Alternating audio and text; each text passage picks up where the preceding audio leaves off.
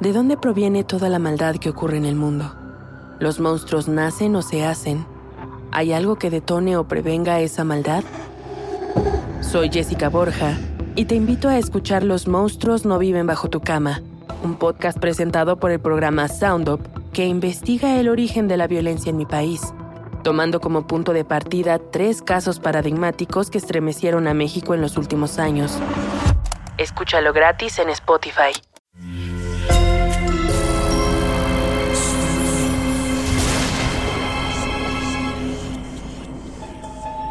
Portal Sonoro no se hace responsable de las visiones, pesadillas o encuentros cercanos del cuarto tipo que puedan suceder antes, durante o después de la experiencia. Para una experiencia sonora completa recomendamos audífonos para dejarte envolver por el mundo de Stephen. Escucha bajo tu propio riesgo. Los Yankees se llevaron la victoria ante los Medias Rojas de Boston. Fue un partido que se definió en la última entrada y el Yankee Stadium enloqueció. Stephen está de vuelta en Nueva York. El trabajo con sus editores y presentaciones de su más reciente libro lo tienen unos días en la Gran Manzana, y en ella ha encontrado la verdadera barrera. La computadora portátil continúa en su estuche, junto a la ropa que sacó de la maleta hace tres días y que aún no ha acomodado en el closet. Tiene uno de esos días en los que su mente se revela. No estoy seguro de poder hacer esto. La gente piensa que porque soy Stephen no me pasa, como si no fuera igual que cualquier otra persona que un día se siente incapaz de cumplir con su trabajo. Stephen se entretiene mirando la tetera, esperando que chille como en las películas de terror de su infancia. Toma el periódico y lee la sección de deportes otra vez, vestido con la bata felpada y las pantuflas cortesía del hotel de cinco estrellas. No deberías estar leyendo nada ahora. Cuando lees te deja jodido. Lee los deportes después, imbécil. Sabes que los putos Yankees le ganaron a tus niñatos de los medias rojas. ¿Qué más necesitas saber? ¿Por qué no mejor bajas al gimnasio y ejercitas un poco ese maldito cuerpo maltrecho? ¡Qué buena falta te hace! Después de una hora caminando sin avanzar en una máquina, Stephen vuelve empapado de sudor, pero con la mente despejada. Saca la computadora y comienza con la escena que lleva días negándose a enfrentar. No hay nada de magia en esto, imbécil. Lo has hecho día tras día durante toda tu puta vida. Y aún no entiendes que la experiencia es el mejor truco. Mierda, ahora que había agarrado velocidad. Stephen se levanta y descuelga. Diga. Hey, Nick, ¿cómo estás? ¿A comer? O- ok, ¿dónde nos vemos? Claro que lo recuerdo. A las tres, perfecto. Hasta más tarde.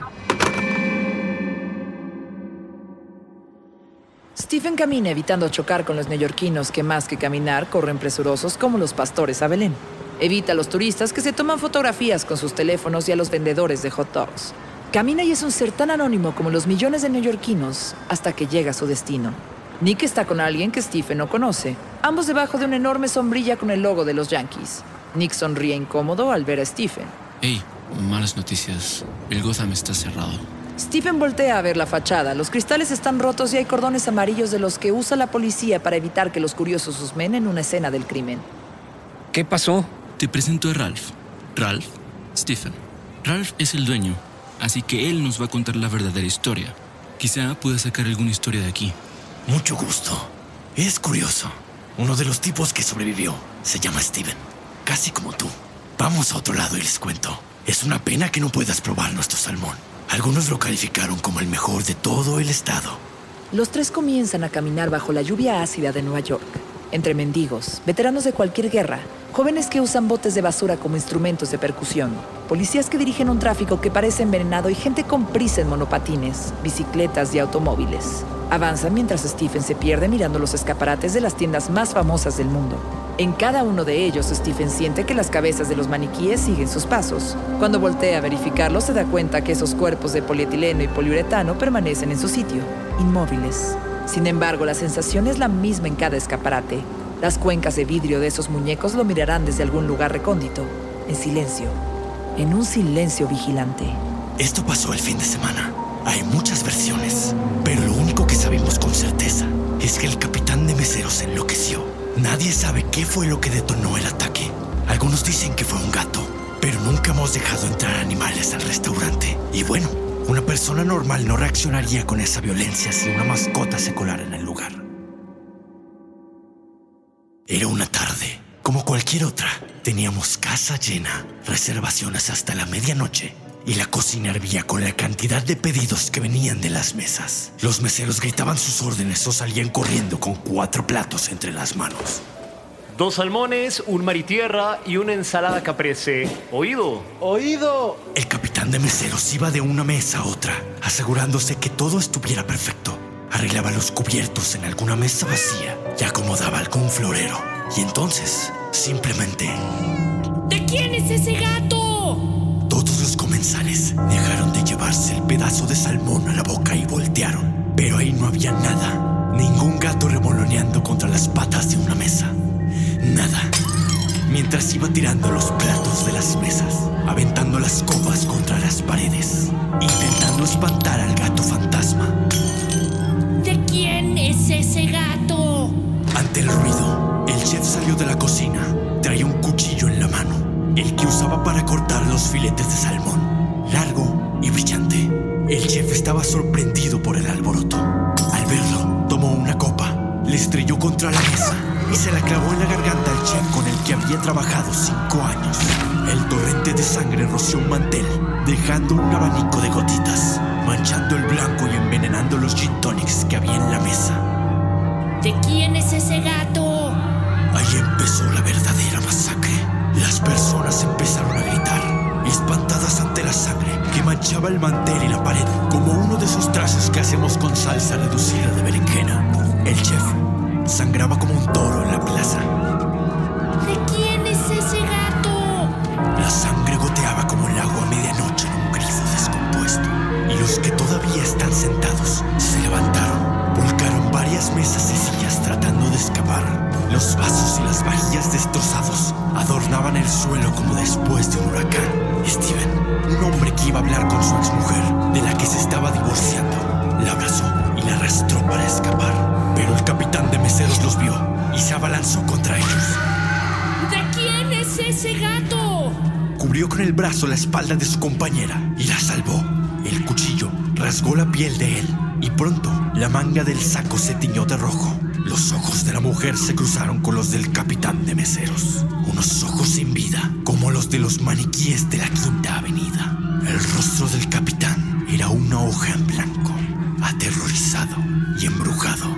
El capitán estaba a punto de abalanzarse nuevamente sobre la pareja, pero el grito de una mujer que se había caído desde sus tacones de 15 centímetros llamó su atención. Se deslizó, flotando veloz entre las mesas, y clavó el cuchillo cebollero en el tórax. El tiempo dejó de existir para esa mujer y para todos los que estaban en el Gotham. El capitán hundió el cuchillo con las dos manos, y el rostro de la mujer fue perdiendo el color. Huía aterrorizada. Era una estampida humana hacia las puertas. A nadie le importaba salvar a nadie. Solo pensaban en sí mismos. Entonces, alguien pensó en el ventanal y arrojó una silla contra él. Los que salieron por ahí, que no habían recibido ni una cuchillada, terminaron cortándose las manos y los brazos, con los cristales rotos por la prisa de escapar. Adentro, los ojos grandes y oscuros buscaban otras víctimas. Una de ellas fue Lucy. Era estudiante de arte y una mesera que siempre había sido atenta. Le cortó el cuello de un tajo y se quedó admirando la línea roja horizontal, que en segundos se transformó en una lluvia de sangre. Después, corrió por el estrecho pasillo entre las mesas, olfateando. ¿De quién es ese gato? Blandía el cuchillo en la mano derecha, sobre la cabeza, asestando cuchilladas al aire, hasta que el filo encontraba a la siguiente víctima. La gente ya se reunía, temerosa y ansiosa, pero llena de curiosidad morbosa. Los que tenían prisa dejaron de tenerla. De pronto a nadie le importó llegar a tiempo a ningún lugar. Miraban boquiabiertos a través del escaparate, como si estuvieran frente a un estanque del acuario cuando alimentan a los tiburones. Sacaron sus teléfonos y comenzaron a grabar al hombre que tenía la cara manchada de un rojo brillante, un rojo sangre. ¿De quién Entonces, el Steven sobreviviente tomó una bandeja de plata y se la encajó en la cara. El golpe del metal rasgó la piel del capitán, dejándole una sonrisa macabra que enseñaba todos los dientes podridos. Soltó el cuchillo cuando cayó al piso y Steven, como si fuera el profesor Van Helsing, lo tomó con las dos manos y lo clavó en el corazón. Había charcos de sangre en todo el piso y huellas sangrientas por todas partes. Se oían un montón de sirenas acercándose, como en las películas. Los policías pusieron esas cintas amarillas que usan para proteger la escena del crimen. Llegó media docena de vehículos de rescate, entre patrullas y ambulancias. Los sobrevivientes que se habían cortado con la ventana fueron atendidos ahí mismo. Después aparecieron las víctimas en bolsas para transportar cadáveres sobre distintas camillas. Dos policías ayudaron a Steven a salir. Tenía magulladuras y la cortada en el brazo. En cuanto puso un pie fuera del Gotham, hubo una ovación.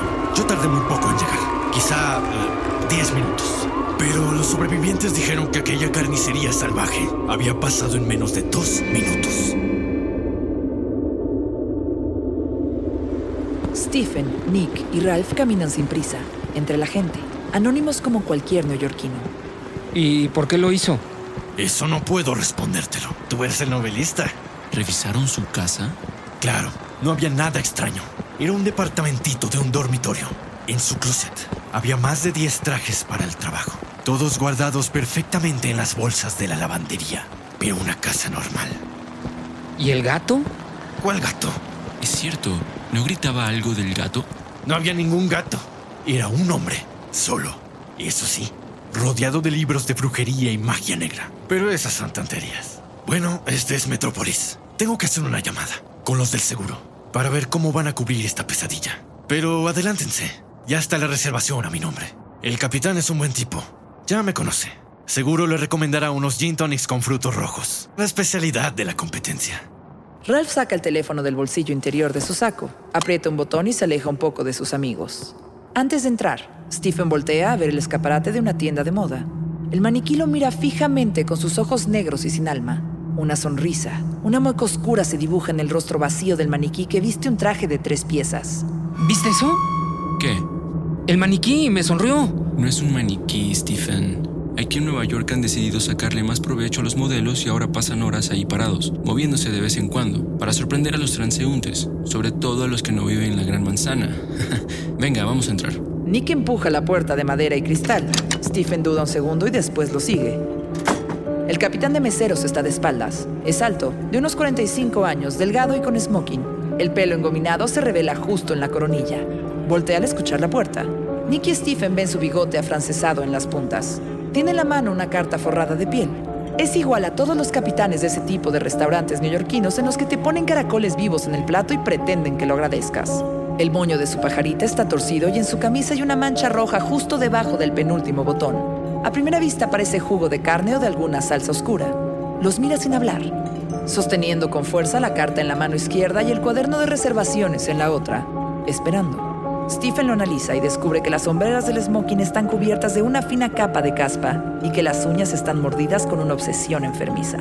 Hola, buenas tardes. Tenemos una reservación a nombre de Ralph Summers. La cara del capitán cambia en un segundo. La frente despejada y pálida se contrae y sus ojos llenan de algo indefinible pero espantoso. Dirige la mirada negra, vacía, como las de los maniquís, a Stephen, que se queda paralizado cuando el capitán grita.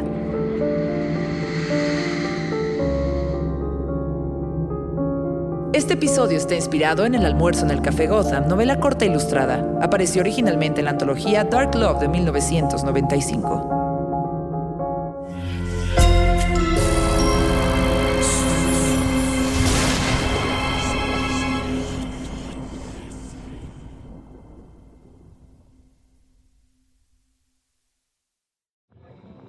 ¿De dónde proviene toda la maldad que ocurre en el mundo?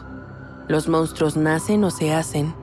¿Hay algo que detone o prevenga esa maldad?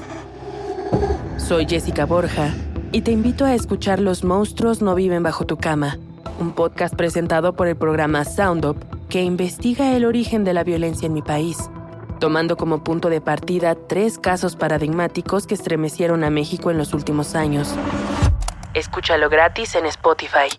Sé bienvenido a Tristan Terror, mi podcast donde comparto múltiples vivencias paranormales que mi propia audiencia me manda. Relatos sobre brujas, sectas, fenómenos extraños en distintos lugares conocidos de México. Adéntrate para que conozcas los relatos más aterradores de México. Y así esta noche, te aseguro tendrás dulces pesadillas. Escucha Tristan Terror en cualquier plataforma de podcast.